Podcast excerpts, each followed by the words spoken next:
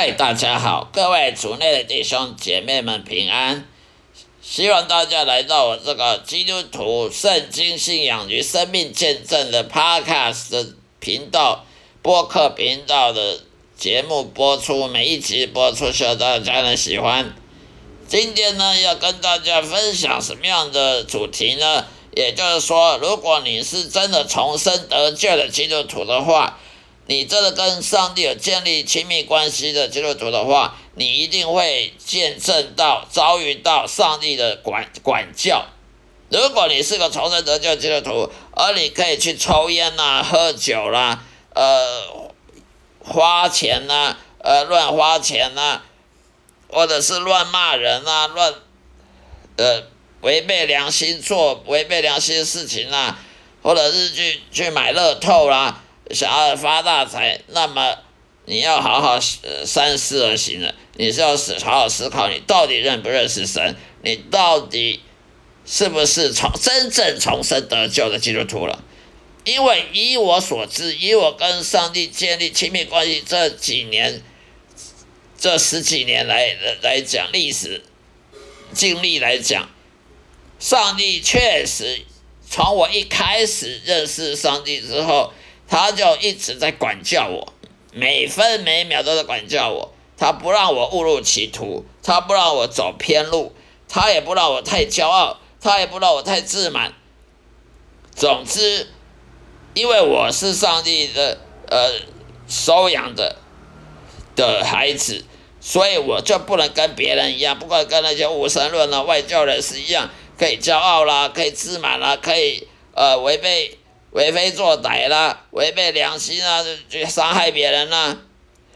孔子说的“己所不欲，勿施于人”，结果我就我不要不喜欢的，我却硬硬要加害于别人。上帝是不会允许他的孩子这做这种事情的，因为他如果允许他的孩子做这样的话，那么我们的信心都是死的。为什么？如果上帝允许他的孩子重生得救，孩子呢去违背作歹？为非作歹，去违背良心，去骄傲自满，去去发大财，去去买乐透，想中想偏偏财运，那么这种上帝他自己也没有义，所以我们因信诚意的基督徒，如果我们相信上帝给我们因信诚意，就他自己却没有义，为什么他没有义？他没有公义，因为他允许你为非作歹，他允许你伤害别人，他允许你骄傲自满、傲慢、目视目中无人。他如果允许你乱花钱喝酒，呃，抽烟喝酒，呃，乱交坏朋友，做不好的嗜好，那么他就没有公义啊。那没有公义的话，那我们信不是我们信上帝不是得白信了吗？那我们跟那吃斋念佛的有什么两样呢？所以呢，当一个基督徒，他必须要被管教。我们也不能避免说，哦，为什么要被管教？呃，谁叫你要相信？你要你要认识上帝，你认识上帝就要被管教。如果你爱上帝又不要他管教，那你就是个虚伪的人。因为你你你就好像说你要去呃贵族学校要念书啊，你又不喜欢老师骂你，不喜欢老师教你为你好，那那你去那个贵族学校念书有什么意义呢？一样道理，你是被上帝你是被上帝收养的。你是天国的继承人，你是天国将来是要在天国永恒的过日子。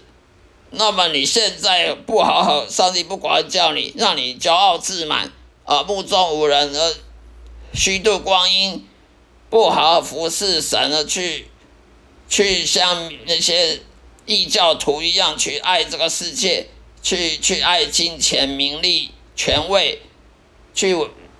违背良心的话，那这个神他自他根本就没有公义的，他没有公义，那你信什么呢？那也不是白信了吗？那你还不如跟外教人那无神论一样，都不要信，什什么做的最好了。以我个人经历，上帝好好几次管教我，而且是很用力的管教我，比那个什么名师啊、补习班、南阳街、南阳街补习班那些老师啊，惩罚学生还要严厉。举例说明好了，好几次我从家里出出发到我家附近一公里内的图书馆去借书、去看书，回来呢都是每次都来回都是走路去的，每次都走路去走路回来。有有一次呢，有好几次呢，我越懒惰、贪图方便，我就坐公车，在图书馆附近坐公车，呃，回来。然后有几次呢是坐公车去，坐公车回来。有好几次去走路的，回来用坐公车的，好几次都没被神管教。突然有一天，我去回来，也坐公车回来，就碰到我，碰到我的我的家人，碰到我的父母亲，父母亲就说：“你为什么坐公车这么近，一公里你要坐公车？”结果又碰到我的我的哥哥姐姐，被我哥哥姐姐说：“你怎么这个人？”一公里这么懒惰，不不运不运动，我那时候就觉得很生气。上帝，你为什么让我丢人现眼？你为什么让我在家人面前丢人现眼？你为什么让我在我的哥哥姐姐面前丢人现眼？在我的侄子面前丢人现眼？在我姐姐的小孩面前丢人现眼？后来我才发现，上帝他故意让你丢人现眼。他故意让你没面子，其实他不是害你，他不是跟你作对，是要他要把你的行为改正过来。他如果不让你丢丢人现眼的话，你怎么会改正呢？如果他让你继续骄傲下去，继续傲慢下去，继续呃懒惰，呃一公里不走路，要坐公车的。坐公车不用没两站就到了，那上帝他变成是是这个目视而不见，他变成是故意视而不见，故意遮一只眼闭一只眼，让我继续这样子乱七八糟，继续呃懒惰下去。那这样子他就不是爱我的上帝了。所以有时候我们基督徒呢，在日常生活中。有时候我们会埋怨上帝，抱怨上帝，说为什么他让我们没面子，在日常生活中碰到挫折。其实这时候我们就好好反想、反思，是不是因为你我们太骄傲了？是不是我们错做错了决定，做错事情，一直往往一直反复的没有去改正？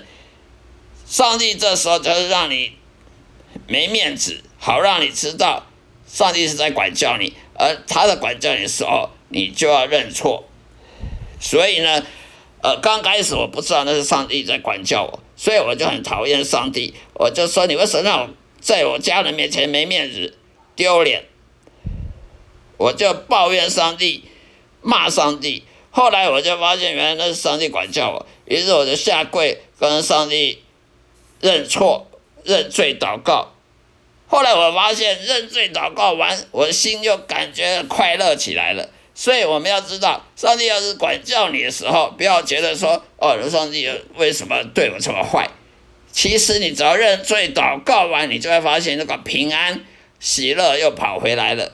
你就发现你上帝虽然管教你很严厉，但是你一旦认清这个事实是上帝的管教你的时候，你就发现上帝用更大的爱来抚平你的你的伤口，所以呢，你就平安喜乐，就觉得呃跟上帝和好了。本来是跟上帝不和好，现在和好了，那种喜乐呢是超越你之前的没面子，超越你之前那种感觉是被被贬义的感觉，这个是超越好几倍的。所以这是我亲身的经历。跟大家分享，上帝一定管教基督徒，上帝他绝对不会让基督徒抽烟喝酒，为什么呢？因为那伤害身体。基督徒不能找借口说，呃，抽烟喝酒是勉强可以接受，其实不能勉强接受，因为如果你的父亲，如果上帝是你的天父，他让你抽烟喝酒，他让你伤害身体。那么这种父亲根本就是比人间父亲还要糟。那么我们信仰就是白信的，我们信的耶稣也是得白信的，因为他的父亲，我们的天父，如果让你抽烟喝酒，那么那这种天赋跟人间没什么两样。你有看过槟榔摊的槟榔摊的的的老板，他在抽烟喝酒，他的女儿在旁边也抽烟喝酒。我曾经就有看过，啊，有有其父必有其子。那天父如果跟人间父亲一样，那我们还信什么？我们还需要相信他吗？我们还相信他是公义的吗？我们还相信他真的有爱吗？所以呢，当基督徒一定会被上帝管教。如果你没有被上帝管教的话，那么你就好好反省，是不是你真的有重生得救，还是你以为你有重生得救了？只不过你去教堂受洗，你就认为你有重生得救了。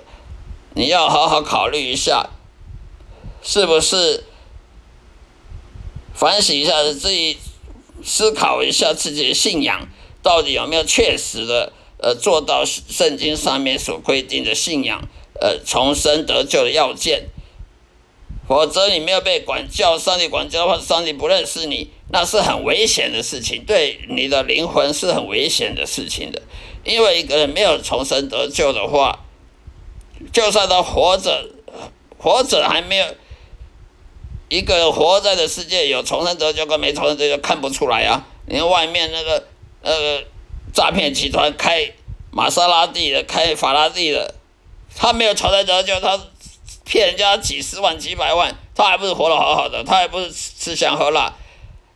虽然活活在这世界上时候还看不出来一个人有有重生得救跟没重生有什么差别。但是差别可就在他死后的事啊，因为人死后就不能改正了。你活的时候你做错，你还可以改正；你还一个人在做什么天大呃罪孽，做最最大的错，都可以有机会改正。但一个死了，他就没机会了。也就是说，一个活着不认识耶稣，不认识神，他死了，他就只有下地狱，他没有办法说哦，我悔改，我错了。我应该要认识神，没机会了。所以说，我们不能说那个诈骗集团开玛莎拉蒂、开法拉利，哇，好好享受。你怎么知道他跟地狱只有一公分距离呢？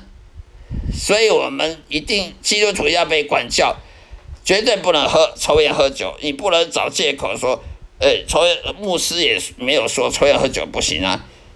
坏习惯，真是坏习惯而已吗？伤害身体，而且喝酒、抽烟，它是会上瘾的。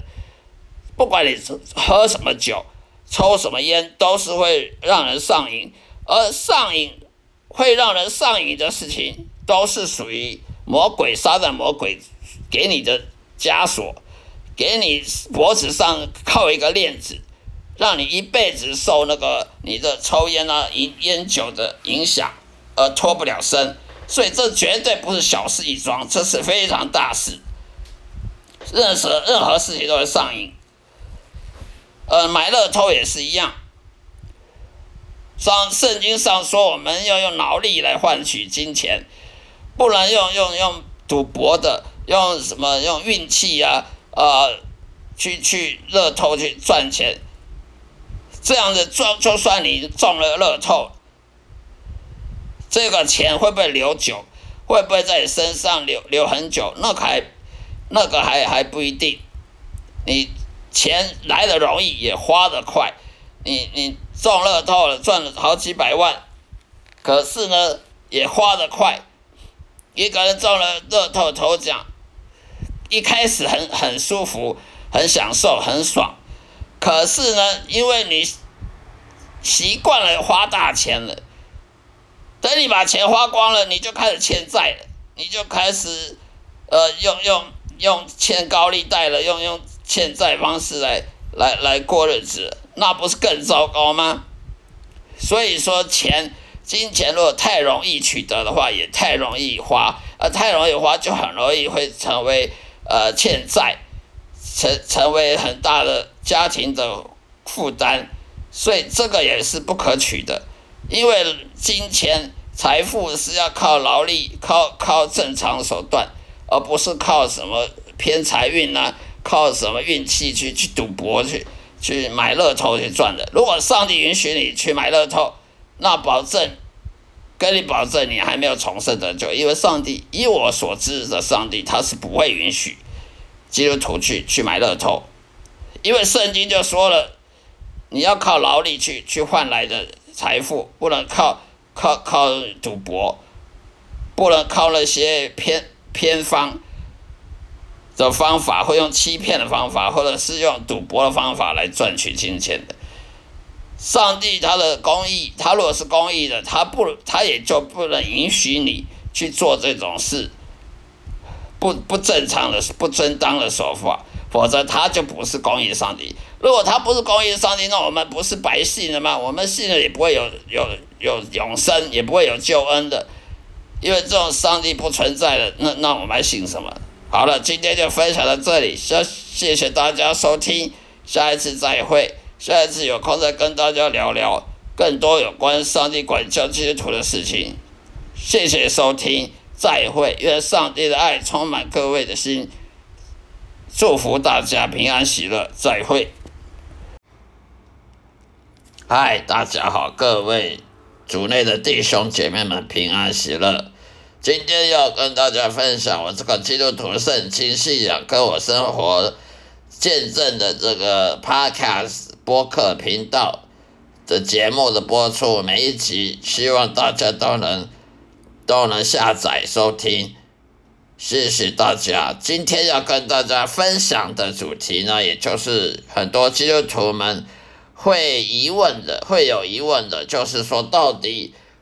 我们所信的真神上帝耶和华呢？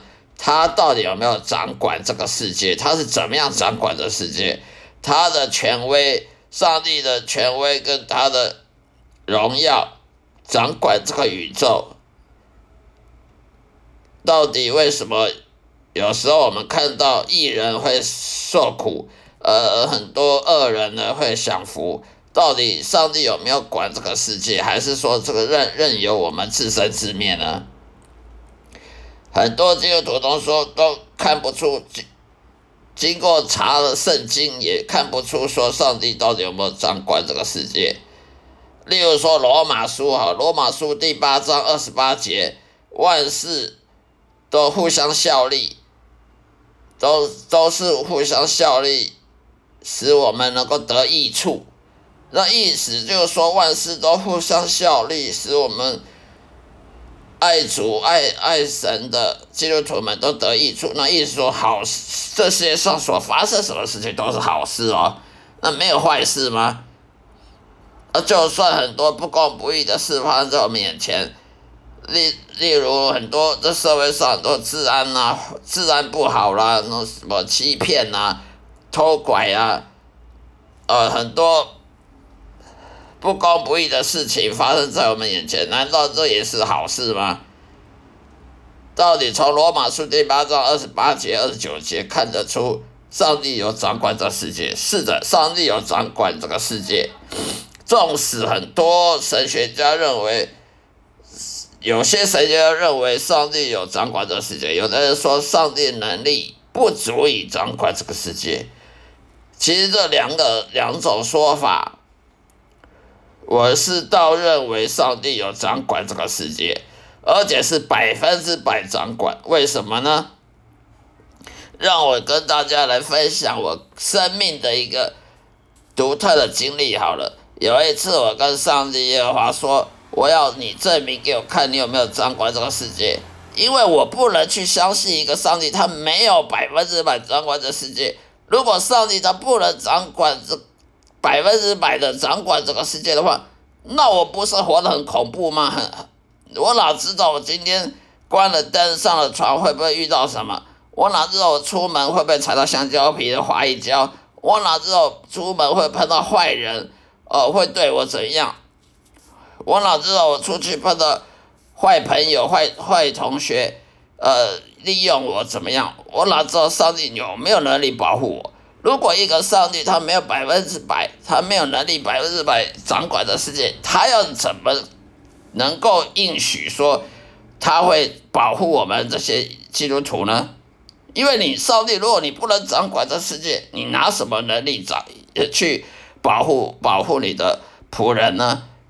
所以我就叫上帝的话，呃，证明给我看啊！我常常跟上帝祷告，我也常常听见神对我说话，耳边的说话，他叫我不要怕，他常常叫我说不要害怕，呃，要要相信。那我就叫他证明给我看。就有一次，我就去就去超商呢，买了三罐饮料，三罐五百 CC 的饮料。这三罐五百 CC 饮料呢，平常呢大概要一百五十块钱，一百五十块台币。那一天我就跑去超商拿了三罐饮料，我就到柜台结账，结果柜台人跟我讲三罐三十九元，我吓了一跳，三罐三十九元，这个超商是要倒掉了还是怎样？我还是不相信，我就问再问了他一遍，他用那个扫描机。去扫那个那个饮料铝箔铝那个一开罐的饮料的那个条码，扫了之后呢，确定了，没错，三罐饮料三十九元，我就说我就说好，我就付了三十九元之后回去了，结果我就说上帝证明给我看，明天我买还是会不会变三十九元？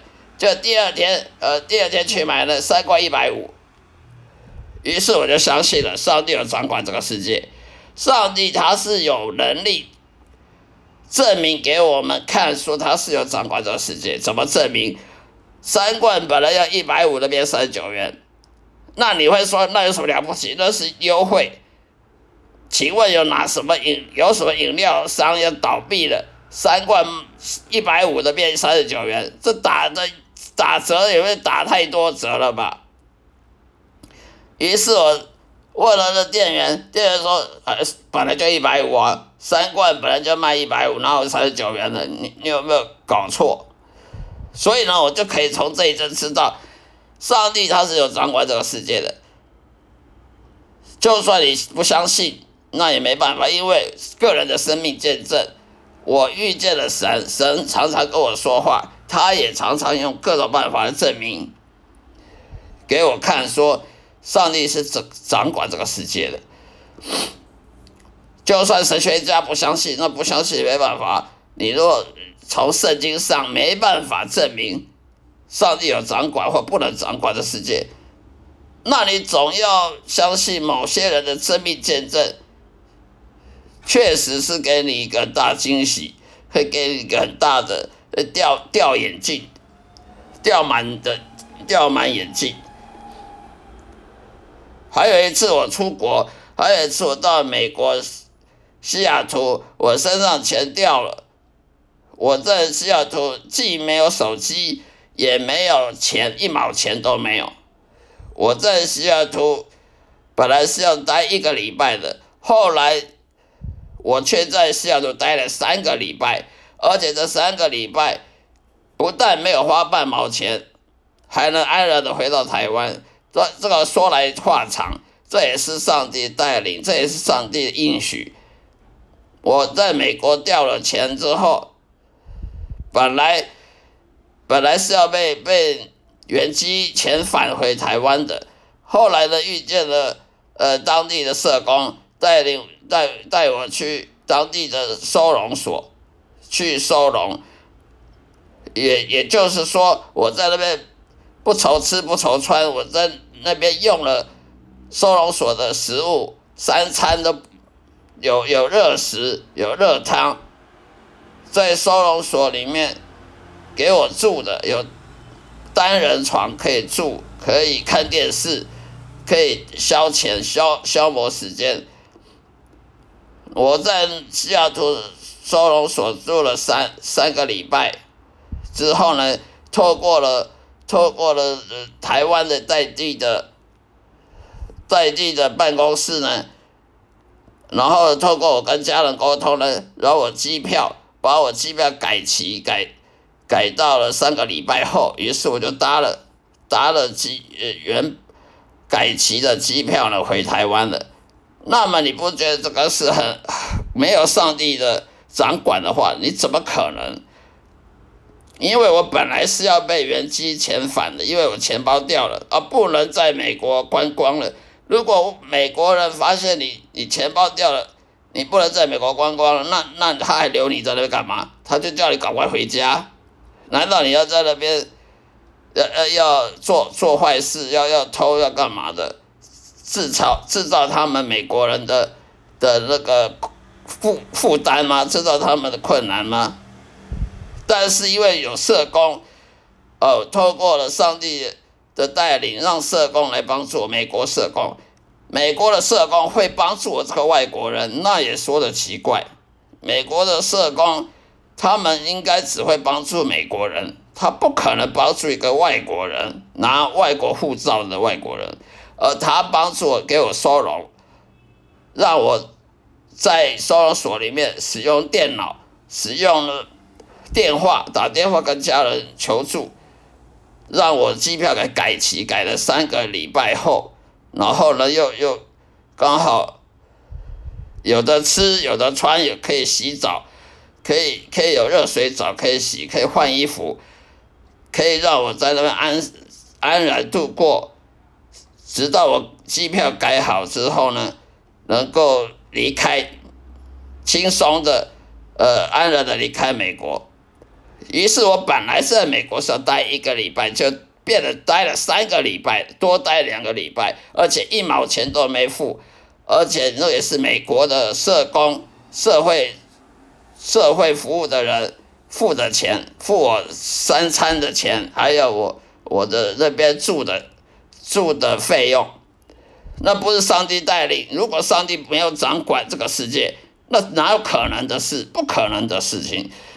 因为我本来是要被遣返的，因为美国政府他是很现实的，如果你在那边不花钱、不不不观光，他干嘛还留你在那边？所以这是上帝带领，所以说上帝有没有掌管这世界，确实是有的。就算是神学家不不相信，或者是他圣经也没没有什么直接证据，但是我个人的生命见证是可以证明这一点的。就算大家不相信，那也罢，反正我个人跟神的之间的建立的关系、亲密关系呢，是可以见证实这一点。所以说，如果上帝他不能掌管这个世界，那他怎么保护基督徒呢？如果上帝不能保护基督徒，那我们信他要干什么呢？所以我们这个是很、很、很矛盾的想法。如果神学家认为上帝他不能掌管这个全这个世界，百分之百掌管这世界，那我们信他，那那还不如那还不等于是自己自己看着办，不得自生自灭。所以我们就不能说我们信上帝，但是上帝他不能完全掌管这世界，这样子是说不通的，这样是没有信心的一种宣言。要有信心的宣言呢，就是相信上帝是百分之百掌管这世界的。那为什么这世界上会不公不义呢？不公不义呢，本来就是这个世界罪人太多了，当然就不公不义。但是上帝他有办法让你在不公不义里面呢，安然的逃脱离，安然的得救，得到上帝拯救。就像我在在美国，钱包掉了，却还能够。安然的回到台湾，而而不会在那饿死，不会在那边变成，呃，没办法打电话回家，没办法跟跟台湾联络，呃，在在美国发生什么意外，所以这一点就可以证明上帝是掌管这个世界的。好了，今天就分享到这里，谢谢大家收听，下一次再会，愿上帝的爱祝福各位，充满各位的心，再会。